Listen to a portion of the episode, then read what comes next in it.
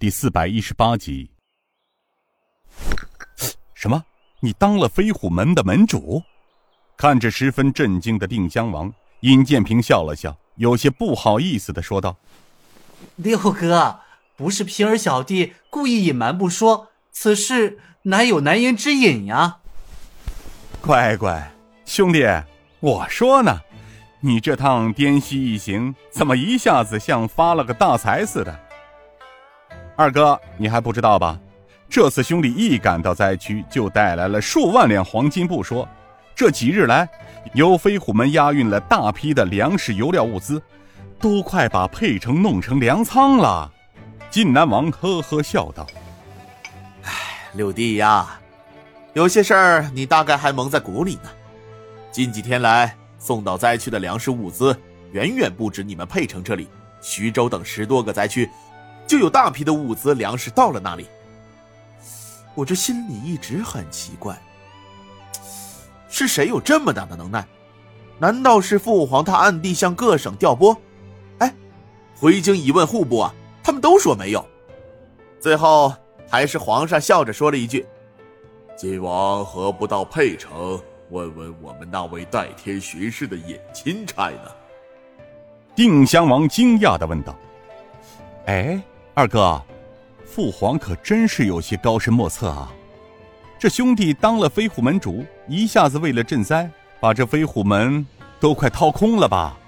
尹建平淡淡的笑了笑：“六哥，为了灾区，飞虎门出点力也是应该的呀。再说六哥大概还不清楚吧？”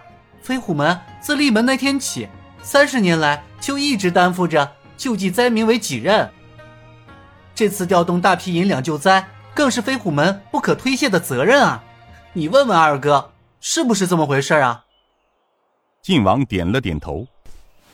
啊，这件事儿我大概知道一些。如不然，太师张权处心积虑的把身边的亲信鬼影子宋城派到飞虎门中。伺机夺下飞虎门呢？哎呀，二哥，我终于猜到父皇老爷子的心思了。猜出来就不能说出来，但不知平儿猜出来了吗？尹建平笑了笑：“庆王哥哥，这是在考小弟呢。平儿自小在京城长大，知道朝廷一些官场之事，俱是不能说，那就都不说吧。不过眼下沛县大狱里……”还关着两名人犯，但不知六王爷哥哥将怎么处置啊？什么？六弟，又出了什么事情？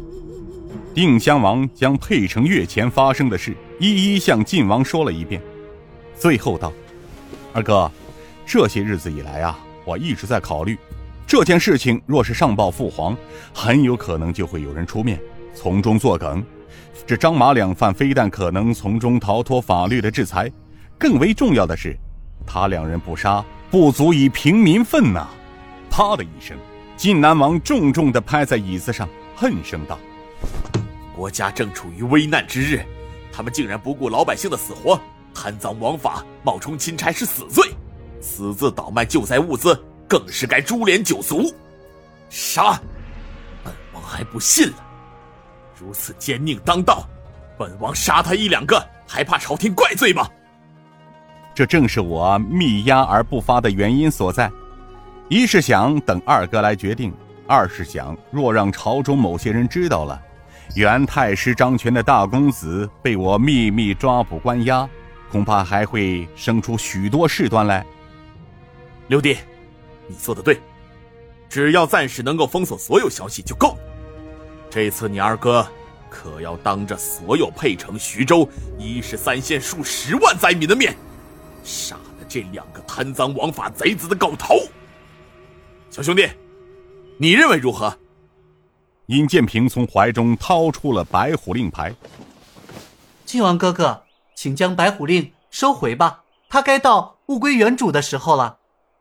靖王哥哥可用这白虎令斩了那两个贼子的人头，可谓是杀一儆百，大快人心，安抚民众的好事。不过。平儿倒是有个建议，不知晋王、襄王两位哥哥是否愿意听听呢？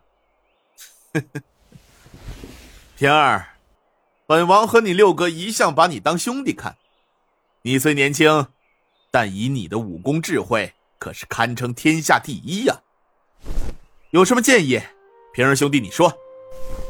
蒙两位王爷哥哥厚爱，不过平儿倒是觉得平儿该回京一趟了。平儿到京城的同时，会让丐帮向两位王爷哥哥传信过来。当王爷哥哥接到平儿传来的书信时，那便是张马两人的死期。王爷哥哥，此法可行否？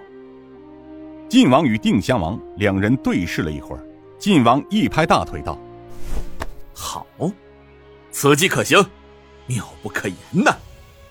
不过平儿，你此次回京，万事要细心行事啊。尹建平笑道：“两位哥哥放心吧，这白虎令牌那就物归原主了。这次京城一行，恐怕平儿与两位哥哥相见的机会少了。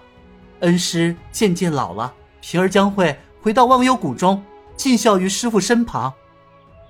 哎，咱们平儿兄弟。”并非是咱朝廷的池中之物啊，可惜，实在是太可惜了。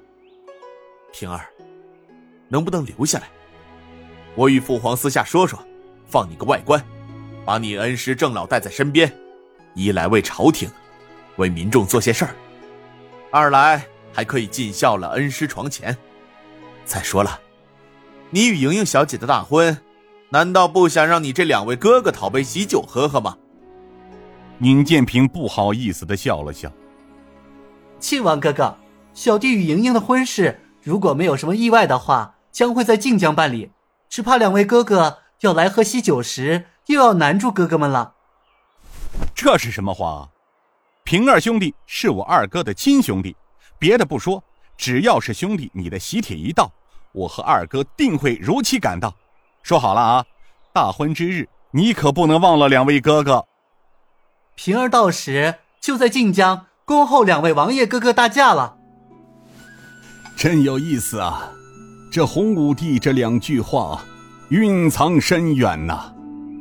香儿拉着刘奇峰的袖子，轻声问道：“爷爷，这皇上说的这两句话，到底什么意思呀？”乖孙女，这些都是大人的事情，你个小孩子家家的，别什么都好奇。等你长大了，自然就明白了。